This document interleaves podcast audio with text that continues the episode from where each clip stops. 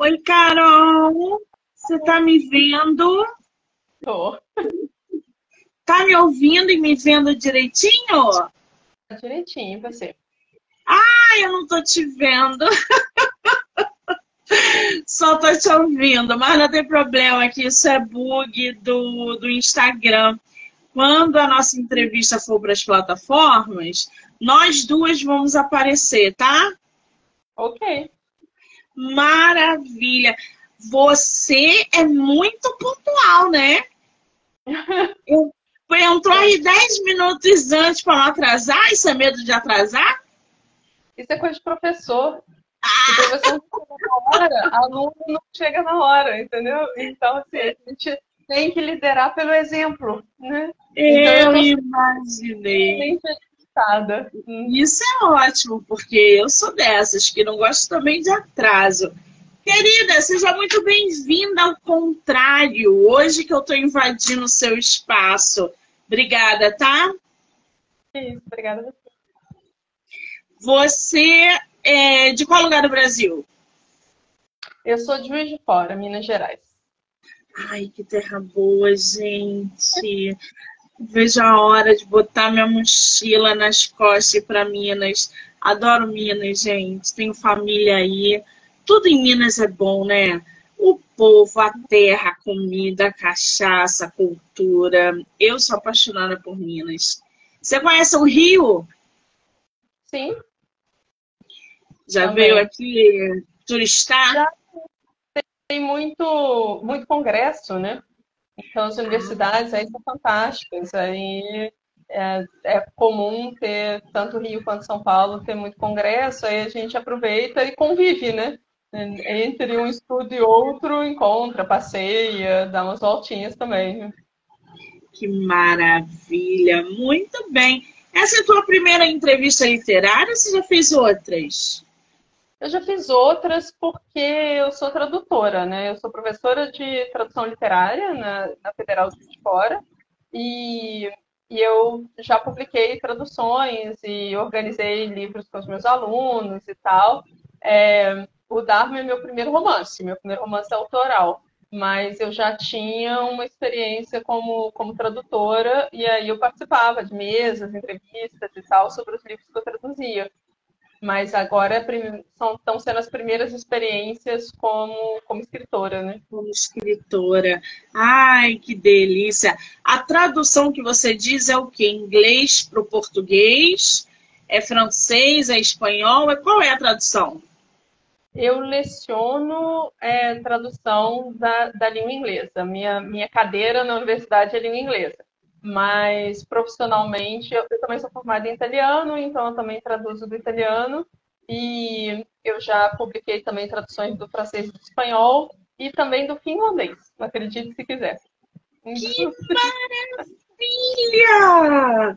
Gente, que incrível isso, né? É muita responsabilidade, gente, traduzir uma obra. Vocês não têm noção. Eu sou. É, qual é o nome que se dá?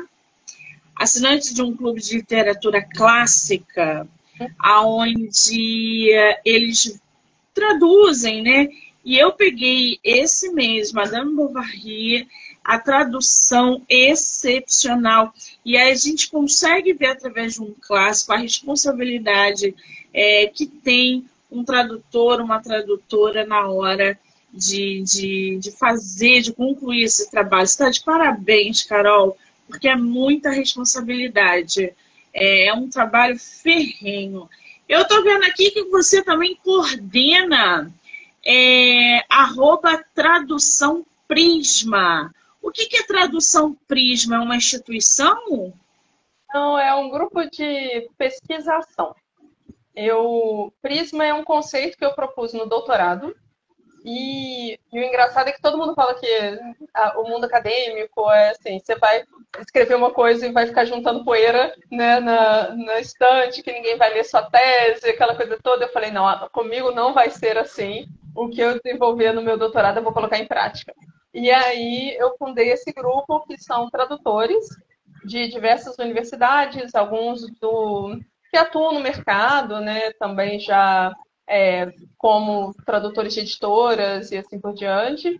E o que a gente faz é que a gente pesquisa o cenário da tradução e traduz para preencher lacunas, traduz para levantar questões, traduz é, para dar uma diversificada no nosso meio literário. Então, por exemplo, a gente produziu um livro chamado Alter Mundos, que foi publicado pela Paratexto, que é a mesma editora que eu publico os meus, os meus romances, e lá a gente estava querendo traduzir a nossa literatura para o inglês e traduzir do inglês para o português literatura gótica, com o objetivo de colocar os nossos autores em pé de igualdade com os mestres da literatura mundial. Então, o livro é vice-versa. E aí, quando você está lendo em inglês, por exemplo, um, um, leitor estrangeiro, ele vai pegar um conto do Lovecraft, ele vai pegar, né, um, um, e logo depois vai ter um conto do Machado de Assis. Aí ele vai pegar, vai continuando lendo e vai alternando. Então, assim, é, ele vai pegar um Arthur Machen e logo depois vai vir um Álvaro de Azevedo. Então, a gente foi construindo sumário para colocar os nossos autores em pé de igualdade né, com, com os mestres globais, né? E, então a gente pesquisa esse tipo de coisa, o que está faltando na nossa literatura. É, então a gente identificou, por exemplo, que a maior parte dos autores brasileiros, quando eles são exportados para o exterior, eles são definidos somente como brasileiros. Não tem nada sobre o gênero que eles escrevem, sobre o estilo, sobre a época, sobre as questões que eles levantaram. Eles só são exóticos por serem brasileiros. A gente falou, não, a gente tem que introduzir a questão do que, que eles escreveram, né? E também apresentar de novo esses autores para os brasileiros como autores gostosos de ler.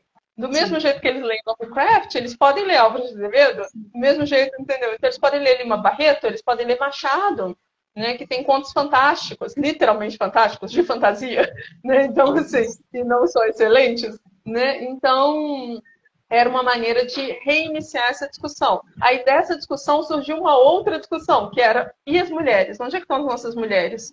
Né? Então, assim, se existem esses homens fantásticos que escreveram literatura gótica, aonde que estavam as mulheres? Aí a gente foi descobrir que a maior parte teve que publicar com pseudônimo masculino, porque na época Sim. não era tranquilo de você ingressar no mundo editorial. Aí a gente desenvolveu um projeto para publicar essas mulheres com os próprios nomes. Localizamos mulheres brasileiras que tinham escrito literatura gótica também os meninos tiveram que digitar os contos. Teve alguns que a gente só encontrou em microfilme, de jornal da época, e eles digitaram e a gente versou para o inglês. Então, assim, estamos apresentando essas autoras tanto para os brasileiros quanto para os gringos, né? E aí, então, isso que é um grupo de pesquisação. A gente traduz para levantar questões, para trazer um, um cenário novo para o mundo literário. Né? Gente, que fantástico! O arroba é tradução, na verdade, traducão prisma, tá? Isso. Então, é, esse é o, o arroba lá do, do, do, do Instagram, para quem quiser seguir, para quem quiser conhecer, acompanhar lá é, é, o conteúdo, que realmente é muito interessante. Já estou até seguindo aqui. E aí, no meio disso tudo, a Carolina publicou o livro dela, o primeiro livro, que se chama Dharma. É isso, Carol? Falei certo? Ah, pode ser Dharma mesmo, já foi aportuguesado. Dharma. Dharma, agora eu entendi. Gente, Dharma, D-H-A-R-N-A. Ô, ô, Carol, o que, que significa Dharma? O que, que é, é, diz esse título? Olha, é um conceito que é comum algumas religiosidades orientais, algumas noções de espiritualidade oriental. A gente normalmente tem uma visão somente do karma, né? Então a gente fala de vez em quando, né, de uma maneira meio coloquial, meio distorcida do que seria karma, mas pelo menos já é uma palavra que faz parte, né, do, do cotidiano. Só que existem outros conceitos que são típicos né, de, de religiosidades é, orientais que, que envolvem a Dharma. A Dharma seria a, a lei que governa o mundo. Então, assim, todo o equilíbrio do, do mundo é a Dharma.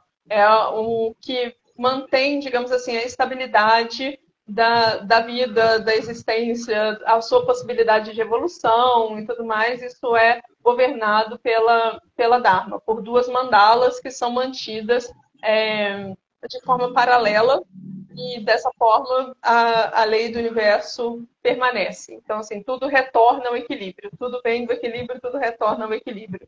Então, esse equilíbrio é manifesto pela, pela Dharma.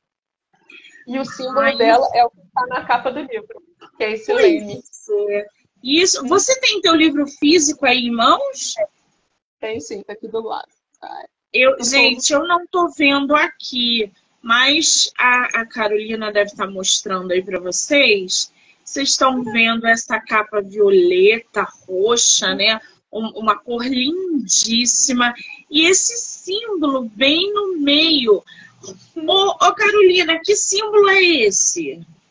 Então, esse é a representação visual é, da Dharma. E tem um detalhe que foi, né, o que, que foi construído, porque é, essa arte foi muito conversada dentro da, é, dentro da, da, editora. E o Renan, que é o, o, designer fantástico que criou a fonte, que criou o esquema de cores e, a, e toda a arte de, de capa, que inclusive ela continua né, nas primeiras páginas e, e ao longo do, é, do romance como um todo, ele trouxe uma noção que é muito particular do livro, que faz parte da trama do livro, que é a noção das ondas, né? Então, no entorno do símbolo da, da Dharma, que eu estou mostrando aqui de novo, é, você tem a, a questão de que é um cordão, né? Tem um camafeu aqui sendo representado, que tem o símbolo da Dharma, que é o camafeu que é utilizado pela protagonista, Jade, e é, no entorno da Dharma você tem as ondas, né? E essas ondas seriam as ondas kármicas, porque a história é uma história de fantasia que narra como a história de pessoas chamadas catalistas, que são pessoas que conseguem ver as ondas kármicas, né? que conseguem ver as consequências dos atos e pensamentos e sentimentos de, das pessoas se acumulando em ondas que perpassam a todos. Sabe quando você tem uma sensação de que alguma coisa aconteceu ou está prestes a acontecer, porque as coisas estão né, é, se acumulando, né, se é, algo está se formando? Então, isso seria a representação visual que algumas pessoas conseguem perceber né, as consequências desse, desse acúmulo de energia circulando né, de forma um tanto né, desviada ao longo da, é, da natureza. E aí a, a, narrativa gira em torno desses personagens, desses catalistas que conseguem ver essas ondas e têm a responsabilidade de manter o equilíbrio da Dharma. Nossa, eu confesso que eu não conhecia a Dharma. É, se eu já ouvi falar, eu não cheguei a me aprofundar mas é como se fosse. É, é uma filosofia de vida, isso, ô Carolina? É, é, um, é uma forma de ver o mundo, de ver a vida, é uma filosofia de vida, é isso? Ela é comum a, a, filosofias como o caso do taoísmo, né, parte de noções ligadas a Dharma, o budismo também tangencia noções relacionadas, não, não com os mesmos termos, mas também relacionadas, porque as, uma questão bem diferente das noções de espiritualidade oriental com relação ocidental é que elas não se baseiam muito em noções de bem e mal, e elas se baseiam muito nas noções de equilíbrio, né? De você buscar o equilíbrio, né? De que essa noção de compaixão, de amor que a gente busca tanto na vida, elas na verdade fazem parte da nossa essência, né? Então elas já são da nossa natureza. Nós só precisamos estar em equilíbrio para que elas consigam fluir né, pelo mundo. E, esse, e, essa noção de equilíbrio é que é comum ao universo né, do, dessa mentalidade centrada na noção de Dharma. Olha que interessante. Então, nós temos o Karma e o Dharma, tá? Para quem não conhece, é, o livro da Carol traz exatamente essa pegada. Você conheceu esse, esse, essa filosofia de vida, né? Esse, esse conceito foi o que? Na faculdade? Foi antes da faculdade? Foi ao longo da vida? Como é que isso surgiu para você, Carol? Foi ao longo da vida mesmo. Eu estava conversando recentemente com uma professora de yoga que eu conheci também via Instagram, né, nos contatos do Instagram, e eu estava uh, eh, comentando que ela é, tem um perfil chamado Descomplicando a Yoga, e eu falando que eu gosto muito de pessoas que introduzem o universo né, da yoga para as pessoas, porque eu é muito difícil para mim introduzir, porque eu já nasci praticando. Né? Minha mãe já era praticante de yoga, já era professora quando engravidou de mim, então eu já nasci, inclusive, num sistema de parto humanizado, aquela coisa toda zen, já, né? Nasci parto na água, aquela coisa toda. Então, assim, eu já vim zen, de fábrica, entendeu? Então, não era. Isso sempre fez parte da minha vida. Então, praticar yoga sempre fez parte da minha vida, conviver com essas diversas filosofias, compreender outras maneiras de ver o mundo né? Ia a eventos, ia a centros zen, e, e não era uma questão assim, já ah, você vai seguir esse rumo ou aquele, ninguém perguntava, ninguém tentava converter, ninguém tentava convencer Sim. e tudo mais, era só uma coisa assim, isso é importante para mim, eu adoraria compartilhar com você. Né? Então, essa noção dessa comunidade assim muito variada e muito né, com maneiras diferentes de compreender o mundo sempre foi muito comum para mim né, muito parte da, da vida. E aí, esse tipo de conceito me fascinava. Então, eu fui ler sutra budista, eu fui compreender como é que era, né, quais eram os textos que estavam por trás, a mentalidade que estava por trás daquelas pessoas que tinham aquele sorriso tão calmo, sabe? E eram tão receptivas, e eram e pareciam estar tão paz, né? Então, assim, eu queria entender o que, que era que motivava aquelas pessoas, entendeu? E com que eu tinha a sorte de, de conviver. Então, eu lia tudo que caía na minha mão sobre isso. E aí, ia, ia convivendo e coletando essas, essas amostras, essas pérolas de sabedoria que foram deixadas ao longo do tempo e eu ia lendo tudo. Então, para mim, é uma coisa bastante é, comum na vida ter, ter convivência com esse tipo de temática. É, já tem um histórico aí, que bacana. Agora, o Dharma, ô Carolina, você publicou ele, foi agora em 2023? Foi, foi nesse ano. Foi meados desse ano, em junho. Em junho? É um recém-nascido, então, no mercado. Exato. Ah, por que, que você resolveu escrever Dharma? Como é que essa ideia surgiu? Como é que a chave virou e falou assim: não, agora eu vou produzir uma obra, vou publicar o livro, vou falar sobre esse tema. Como é que isso, essa sementinha cresceu dentro de você? Olha, foram muitos anos, muitos anos mesmo, porque assim, é, igual eu comentei, eu, publicava mais traduções, né, e, e, textos acadêmicos, esse tipo de coisa. Mas eu também tinha uma escrita autoral que eu já publicava esporadicamente, em contos. Então, eu tenho contos publicados em revistas, em coletâneas, eu entrava, né, em, nessas seleções para participar de coletâneas e publicava textos curtos.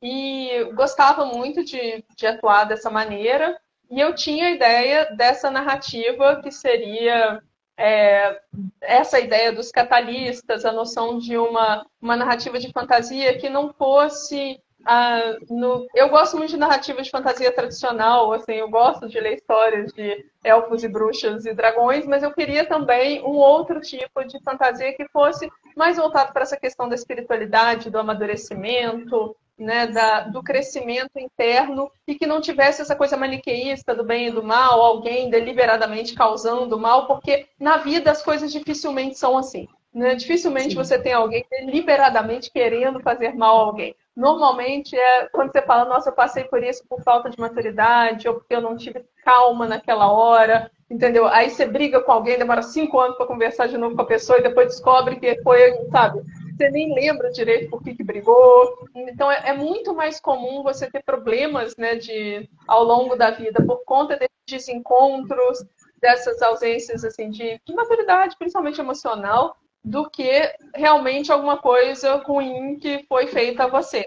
Né? Então, eu tinha vontade de contar uma história mais voltada para isso, porque esse lado da yoga, da espiritualidade e tal, é muito pé no chão é muito para você ser mais feliz mesmo, sabe? Para você aprender a tocar sua vida melhor, né? Lidar com, com os problemas da vida. E eu gostava muito disso e queria fazer muito dessa forma. Então, eu tinha um caderno de ideias e eu ia anotando. E aí eu fui fazendo tipo uma escaleta. Eu quero contar essa história. Aí eu fui narrando para mim mesma e fazendo, criando os personagens, brincando com eles, descrevendo como é que eles seriam e tal. Quando eu comecei a escrever a história, eles já eram velhos amigos, sabe? Eu já convivia com eles há muito tempo. Eu já conhecia. Eu, eu, eu falo com a minha irmã também, escritora, que eu sinto saudade dos meus personagens, sabe? Quando eu sento para escrever de novo, porque quando eu fui escrever a história, eu falei, gente, isso aqui não cabe num livro só. Aí eu dividi numa trilogia. Então, dar meu primeiro livro de três. Mas aí eu já tenho todos os outros esquematizados, o segundo já está finalizando a escrita, porque era uma coisa já encadeada. E aí chegou a pandemia, que realmente tirou o mundo do eixo, e aí eu falei, agora mais do que nunca eu tenho que pensar no que, que me traz equilíbrio e tal.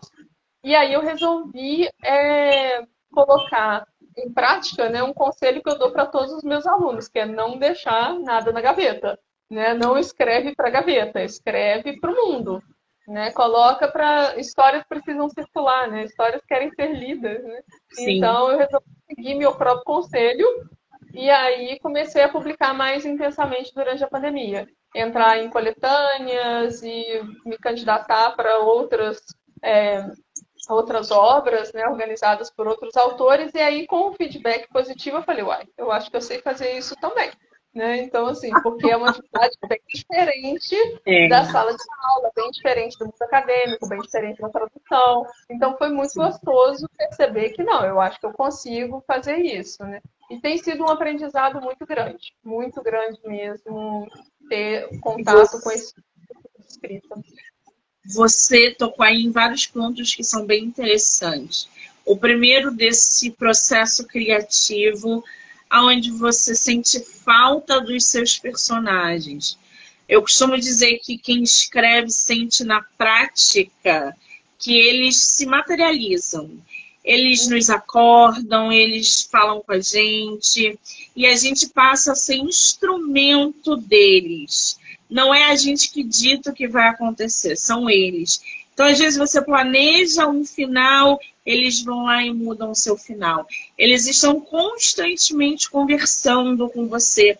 E quando você finaliza a obra e publica, você fica com aquele vazio de que, ai meu Deus, meus personagens, cadê eles? Alguns escritores seguem aí volume 2, volume 3 por causa desse apego dos personagens. Mas eles se tornam, de fato, nossos melhores amigos, nossa família, porque eles convivem com a gente diariamente. E isso é muito legal quando você é, percebe ao longo do processo criativo. E outra coisa que você colocou que eu achei bem interessante são as coletâneas. A melhor maneira de você divulgar a sua escrita é, de fato, participando de coletâneas. Essa junção de autores numa mesma obra, é, é essa troca de ideias, é, gênero, um monte de escritores produzindo textos, contos, poemas, é, de maneira diferenciada. Hoje, quantas coletâneas você já participou? Eu participei de cinco nos últimos dois anos, três, por aí. Cinco coletâneas em dois, três anos. Todos de fantasia? Não, a maioria não. A maioria foi com, com relação a experiências de mulheres durante a pandemia, é, algumas voltadas, duas voltadas para a questão de, de mulheres, uma mais voltada para a noção de fantasia, e algumas voltadas para ficções urbanas, histórias passadas no ambiente de cidade. Eu gosto de diversas áreas, de escrever em diversas áreas, não, não fico né, ligada a um gênero só, não. Sim, entendi. Muito bem. Dharma diz o seguinte, aliás, está muito bem avaliado o livro da nossa autora, gente. Eu botei o link aí para vocês, quem quiser acessar, tá? Porque o livro também está disponível no, no Kindle. É, para quem é assinante, então tá lá gratuitamente. E tem a capa física, né? O, a versão física. E Dharma diz o seguinte: tudo que vai, volta. No fluxo de energia que regula a vida. O karma deixa ondas de causas e consequências. Cabe aos catalistas, jovens treinados na Dharma, garantir que essa energia continue fluindo, tendo herdado um desafio monumental das consequências do grande desequilíbrio. Jade vai precisar aprender a liderar sua própria célula, tal como Beat, em uma missão que irá mudar a vida de todos. Já temos aí dois personagens, a Jade e o Beat. Se eu tiver falado errado, você me corrija, tá, Carol? Fala um pouquinho pra gente sobre a Jade e sobre o Beat. A Jade, ela é uma jovem, ela está no início da faixa dos 20 anos, aí tá com 23 anos, e ela está mudando de fase, digamos assim, na vida. Igual quando você está começando a desenvolver as atividades que você de fato quer desenvolver, começando uma vida profissional e tal, seria um paralelo com ela passando a função de líder. Só que ela não tem muita certeza que ela vai se dar muito bem nessa, nessa nova função. Ela é muito dedicada, ela é muito preocupada, ela tem uma, uma conexão muito grande com essa missão, com essa questão de é, conseguir manter né, o equilíbrio do mundo. Ela tem uma relação de um pouco conflituosa com a mestra dela, a Penélope, e em que ela admira muito a Penélope, mas ela também tem a sensação de que a Penélope não está entregando o ouro para ela da forma como deveria, porque isso acontece muito em ambientes de espiritualidade oriental, em que é, você faz uma pergunta e te respondem com três desafios mentais, ao invés de te responderem a pergunta, e ela fica um pouco frustrada né, com isso. E ela vai ter uma experiência de liderar uma primeira célula, ela vai ter um, é um catalista que vai ficar sob os cuidados dela na, nas missões que ela vai realizar, que é o Dali. E, e aí o, esse personagem tem um talento né, muito grande para é, a questão da, da Dharma, e ela vai ficar um pouco preocupada com isso, porque ele é um talento inato, e, é, e ela é, vai ter que aprender a se, a se comportar né, né, e a se de continuar numa jornada de desenvolvimento é, a partir desse momento em que ela se torna líder. Enquanto que o BIT já é líder né, de uma célula, ele tem, é, tem uma catalista e um Sunia logo de cara, e esse grupinho já é super bem entrosado, ele parece ser um líder nato e é um grande amigo dela que vai auxiliar ela a construir a confiança que ela precisa para isso. E os nomes deles têm todos a ver, são, são chamados nomes Dharma, né? que são os nomes depois que eles ingressam na Dharma, que são representativos de como que eles veem as, as ondas, porque a Jade vê de fato a onda circulando e, quando, e ela vê num tom de verde e os olhos dela mudam de cor quando ela vê. Então, eles ficam numa cor do verde jade. Então, por isso que ela tem esse nome. O bit vê as ondas como códigos matemáticos. Então, ele ganha esse nome por causa, por causa disso. O Dali, que é o seguidor dela, ele vê é, à medida que ele pinta. Né? Então, assim, cada um deles tem um nome inspirado na maneira como eles percebem o karma circulando pelo mundo. Né? Então tem essa. E aí, à medida que você vai conhecendo novos personagens, você já vai imaginando pelo nome de que forma que eles vivenciam as, as ondas. Nossa, então tá, é tudo muito casadinho ali, gente. Tudo tem um significado. Você falou o nome de uma outra personagem, a Penélope. Quem é essa personagem? A Penélope, ela é de, uma, de um grupo que, assim, eu tenho várias missões quando eu escrevo alguma coisa. Assim, eu quero lidar da mesma forma que eu falei da pesquisação, que como tradutor eu quero suprir determinadas é, lacunas, como escritor eu sigo mais ou menos isso. Então eu queria uma narrativa em que não tivesse um embate bem e mal, que fosse de fantasia, mas não tivesse essa noção maniqueísta. E eu também queria que tivesse adultos que não fossem completos tapados na vida. Porque para você destacar os personagens jovens, normalmente os adultos são ou incompetentes, ou malevolentes, né, nunca são personagens igualmente interessantes que você também pode se identificar, pode construir. E a Penélope faz parte desse grupo de mestres, que são pessoas mais maduras, mas que também têm sonhos, também têm anseios, também têm dores e dramas. Então, assim, ela não é uma personagem que só está ali para indicar o caminho das pedras para Jade, não. O nome dela é inspirado por conta da Penélope da Odisseia, porque eu sou apaixonada por literatura clássica. Então, você tem a figura da esposa do, do Odisseu, né, a esposa do Ulisses, que estava esperando, aguardando o retorno dela.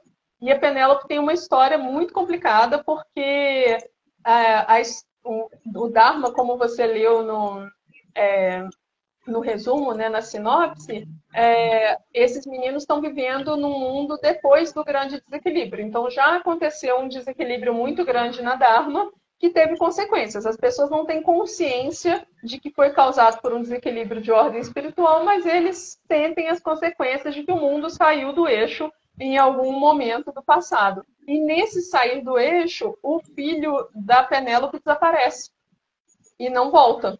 Então, ela vive numa situação de que ela não, não consegue abrir mão né, desse, é, desse momento da vida e, ao mesmo tempo, ela tem que continuar guiando os catalistas que vão tentar evitar que isso aconteça novamente. Então, ao mesmo tempo que ela é motivada para lidar com as consequências né, desse grande desequilíbrio e a contribuir o máximo possível para que isso nunca mais aconteça novamente, ela tem essa chaga aberta, né, esse sofrimento que ela precisa também aprender a lidar e possivelmente a superar. Né? Então, ela também tem uma história por, por trás. Ela não está ali só para fazer figuração da mestra sábia que não tem problemas na vida. Todo mundo tem, todo mundo Sim. continua crescendo, todo mundo continua amadurecendo ao longo da vida. Né? É uma personagem que traz na narrativa uma bagagem aí também emocional. Só abrindo um parênteses aqui, Eliana, minha escritora, um beijo, querida, boa tarde. Abrindo aqui uma, um parênteses, né, a, a Penélope, que a, a autora nos falou, ela é uma personagem do, da Odisseia que era esposa de Ulisses. Ela esperou aí mais de 20 anos durante e após a Guerra de Troia. Quem nunca leu a história e, ou, ou quiser, é super recomendado, é, é linda. E houve o resumo aí no, no Google, na Amazon, aonde vocês tiverem acesso, vale a pena, é bem legal. Bom, é, a, você falou dos personagens, Carolina, que é, tem essa, essa diferença aí de, de, de fase, de idade. A Jade, por exemplo, a Jade e o Beat, eles têm quantos anos na história? A Jade está com 23, o Beat é um pouco mais velho, está com 26 para 27 anos. É, os, tem dois mais jovens do que eles. Né? A Lullaby está no finalzinho da adolescência, início da vida adulta, está no faixa dos 19 anos. O Takeshi é um pouco mais jovem, ainda está no, no ensino médio.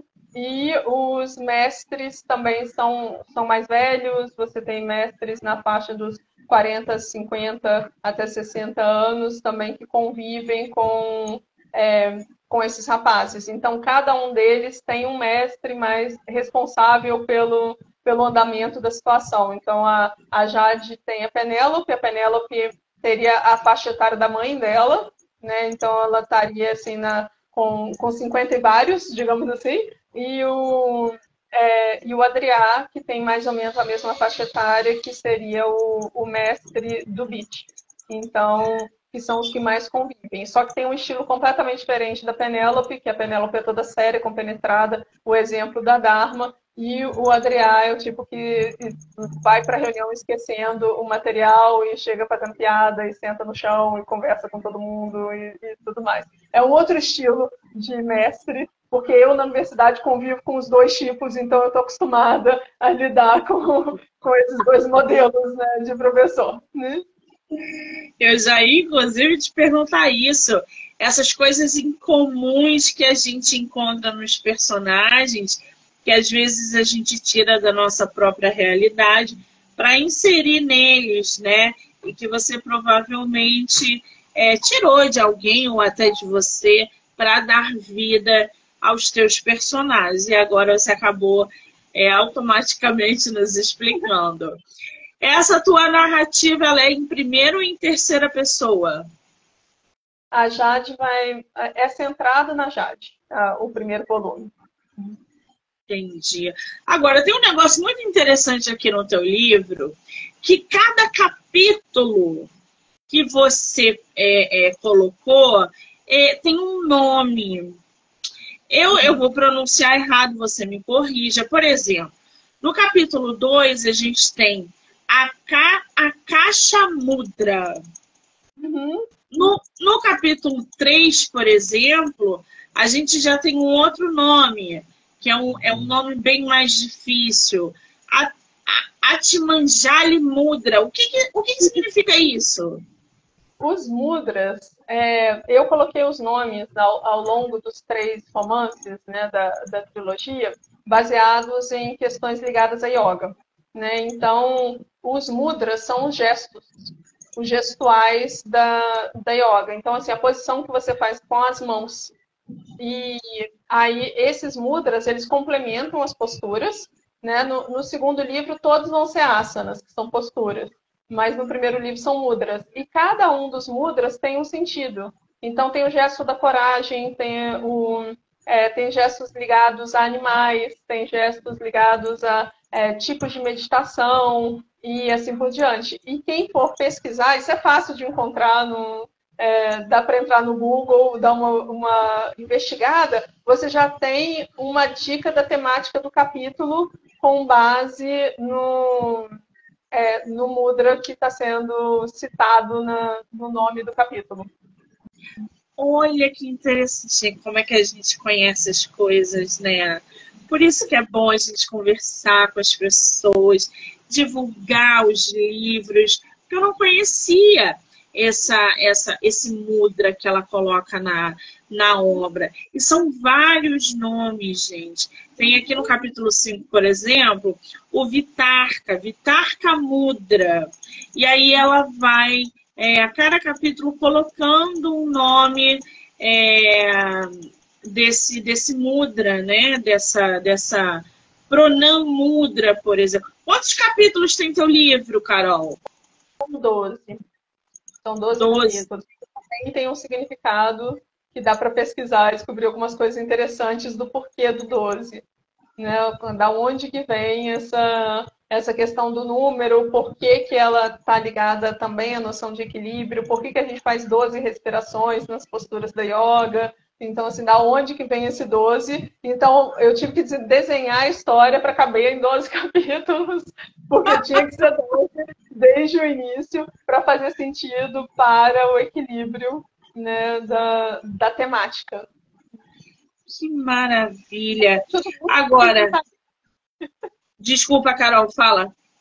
Não, porque foi tudo muito bem pensadinho. Eu fiquei muito tempo planejando essa história e pensando com muito cuidado o que eu tinha de lista de nome de mudra e o que eu fui pensando como ordenar. Eu listei os mudras antes de começar a escrever. Eu já sabia a temática de cada tema, né, a partir dos gestos, como é que eles seriam incorporados na narrativa, como é que a noção da yoga ia ser incorporada. Então, assim, quais referências que eu ia trazendo. Tem que. É gostoso ficar pensando nessa parte também, é igual montar um quebra-cabeça. Qual é o teu signo, Carol? Eu sou escorpiana. Eu, eu, eu, juro que eu ia falar que tem alguma coisa de virgem aí. Porque, eu, eu né? É, eu brinco que ela é virginiana level hard, entendeu? Assim, é do tipo que coloca, sabe, dentro do baú do Minecraft as coisas estão em ordem alfabética, sabe? Então, assim, é bem, é bem voltada para isso. A mãe também é virginiana, eu te garanto que eu não, não sou exatamente assim. Caramba, imagina a Carol dando aula, gente. Carolina com os alunos. Ai, que maravilha. Tem uma irmã que é exatamente assim, igualzinha você, ela é, ela é virginiana. É uma loucura. Agora, Carol, lê um pouquinho do teu livro pra gente. Pode ser um Legal. parágrafo do início, do meio, do fim, o que você quiser. Olha, eu vou ler do inicinho, é, porque é a, a parte que eu já tinha escrita. Eu sabia que ele ia começar assim, antes de saber que a, que a história ia de fato existir, antes de saber que ia ser uma trilogia e tudo mais, eu já sabia que essa cena ia abrir o livro, né? Então, o, o livro começa falando assim: pelas conversas, olhares e risos compartilhados no bistrô, ninguém poderia imaginar que uma onda estava se formando. Não era nada excepcional ou inesperado. Cada gesto, pensamento e ação tem consequências, que se acumulam em ondas, com outras consequências normalmente esperadas, às vezes inusitadas, e algumas poucas ocasiões catastróficas. Jade era uma das pessoas capazes de ver essas ondulações. Seu nome, enquanto agente catalista, era exatamente derivado da forma como as captava, com ondulações de um tom esverdeado, pairando entre as pessoas, tal como uma luz submersa. Era melhor agir do que se arrepender mais tarde. Captou a onda e guardou no camafeu preso ao colo. Ao sentar-se à mesa, esqueceu qual era o quitute que tinha pensado em pedir. Esse não era um esquecimento derivado do poder místico dos catalistas, mas sim uma versão muito mais mundana para o eclipse de pensamentos. Jade estava nervosa. Ela estava extremamente bem informada sobre como atuar em sua nova função. Havia cumprido o treinamento com dedicação e resultados inegáveis, e seu coração estava sempre no lugar certo. No entanto, tinha consciência de que agia com extrema cautela, o que certamente levaria a consequências indesejadas, caso não aprendesse a se controlar. Ver as ondas não significava que estivesse imune a gerá-las. Então, eu já sabia desde o início que eu ia começar com essa, com essa cena. Né? A Jade vendo uma onda, vendo, guardando dentro do camafeu, que é o cordão que está na capa, e, e ao mesmo tempo mostrando que ela, apesar de ter essa habilidade, ela não era uma pessoa escolhida pelos céus para desenvolver, era alguém que ia ter que construir né, o, o seu conhecimento e a sua tranquilidade para conseguir é, executar a função. Né?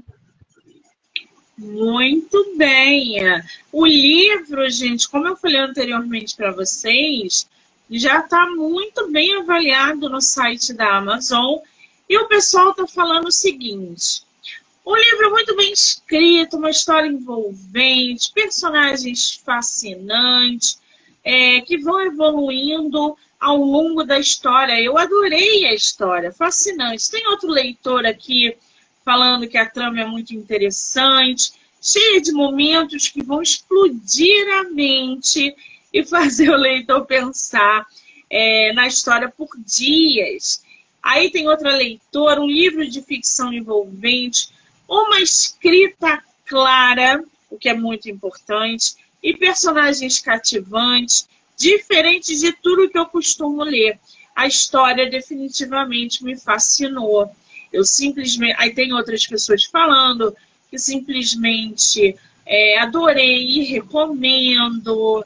É, Dharma é um livro diferente dos livros que eu costumo ler. Carol, por que, que você acha que os leitores é, vem no teu livro, a leitura do teu livro, de uma maneira diferente do que elas costumam ler? O que, que tem de diferente no teu livro que causa essa fascinação neles? Eu acho que ele abrigou pessoas que vêm de universos distintos. Então, quem está acostumado a ler fantasia, mas nunca leu nada do campo da espiritualidade, ou quem está acostumado a ler o lado da espiritualidade, mas nunca leu nada de fantasia ou de ficção. Ou então que gosta de romances é, que tenham um lado mais sonhador, que tenham né, uma questão mais de é, esperança e mundos ideais, mas nunca leu nesse gênero específico, ou nunca né, buscou uma ou ler narrativa de aventura, mas nunca pensou numa aventura para dentro, sempre pensou numa aventura de eu vou né, enfrentar um perigo externo. Então, eu acho que como esses leitores vieram de muitos lugares diferentes, não são de um nicho específico que estão lendo exatamente o que eles estão esperando, eu fiquei honestamente assim muito honrada com alguns comentários assim em leituras coletivas e tal das pessoas falando nossa eu não imaginei que eu fosse gostar tanto do livro eu não achei que, que eu é, me daria bem com, com a temática e eu tô apaixonada eu adorei os personagens eu tô sentindo. Teve um comentário numa numa leitura é, não sei se foi no Scooby eu acho que foi no Scooby, que a pessoa colocou, falou, parecia que eu tinha tomado um banho de cachoeira e estava saindo renovada, sabe, da leitura. Eu falei, gente, é isso, sabe? Eu nunca imaginei que eu fosse ter um, um elogio dessa natureza, mas tô adorando, entendeu? Que maravilha esse feedback, né? Isso é muito bom. Primeiro livro publicado, gente. Olha o boom que a Carolina está fazendo. Carol, projetos para 2024. Temos? Temos muitos. Aliás, o que eu mais tenho é projeto, né? Eu enlouqueço, inclusive, as editoras com que eu trabalho, porque toda reunião eu falo, então, gente, vamos pensar nisso, naquilo, naquilo outro. Então, assim, eu tenho alguns projetos muito, muito legais. É, o segundo volume do, da trilogia Kármica sai em 2024, provavelmente na, lá para junho também, né? Um ano depois do, do Dharma vai sair o Sansara. Então vai ser o segundo volume com a continuidade da, da narrativa. Então, assim, já de, companhia continuam sua jornada. Então vai sair o segundo, o segundo volume.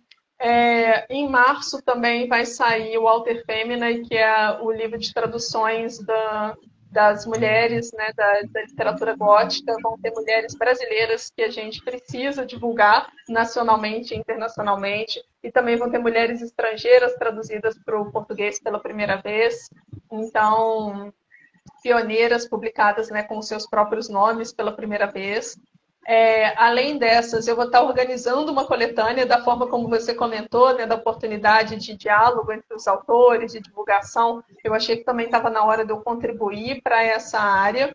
E aí eu pleiteei um projeto de extensão junto à Universidade Federal de Juiz de Fora e a gente vai organizar uma coletânea de autores de fantasia nacionais que vão ser versados para o inglês para facilitar o processo de internacionalização dos autores fantásticos que a gente tem né, no, no, nosso país, que a gente precisa divulgar internacionalmente. Então, é, os meus bolsistas e eu vamos contribuir para essa internacionalização. É, meu, o pessoal do Prisma também está finalizando dois volumes de traduções de autores da, de crime e mistério. Então, é, narrativas diferenciadas. A gente, pela primeira vez, estamos trabalhando com um volume maior de línguas. Então, a gente não está focando no inglês, vai ter pontos traduzidos é, do francês, do espanhol, do alemão também. Então, a gente está trabalhando de forma coletiva pela primeira vez no Prisma, em, entre diversas línguas.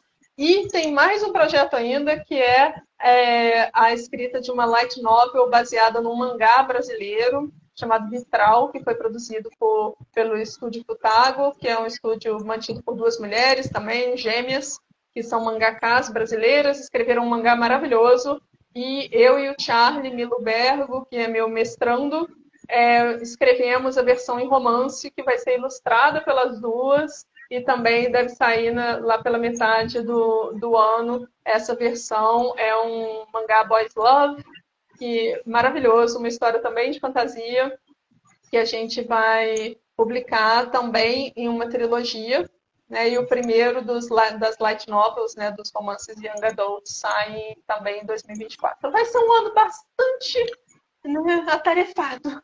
Ah, vai ser super tranquilo. A gente viu aí que 2024 da nossa autora vai ser uma mão com açúcar, né? Gente, como é que dá conta disso tudo? Que coisa! Bom, podemos esperar um segundo volume aí, ou seja, muitos projetos em andamento, muita coisa para ser concluída. O livro Dharma, gente, botei o link aí para vocês de novo. Está disponível no Kindle Ilimitado lá no site da Amazon. Tem a versão física.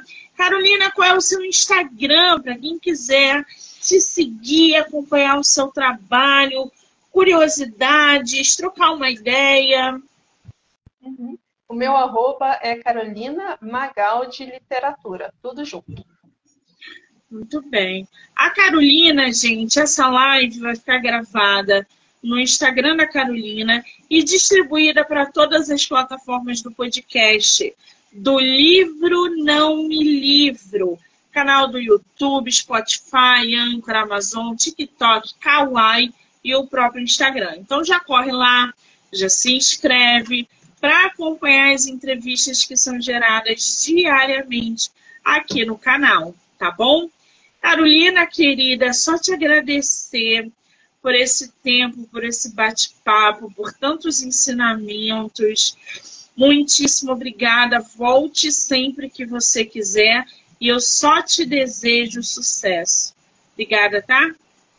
Muito obrigada. Espero que a gente se encontre no lançamento do Sansara. Para você me contar o que, que você está achando, como é que está o karma da tua vida, se já encontrou o Dharma. Aí a gente se encontra, se Deus quiser, no ano que vem, para continuar essa jornada. Maravilha! Quero agradecer a todo mundo que entrou, que saiu, que ficou aqui com a gente, que vai assistir depois. Dizer que hoje tem mais bate-papo literário e eu volto já já. Beijo, Carolina. Obrigada. Tchau, tchau. Tchau, gente. Obrigada.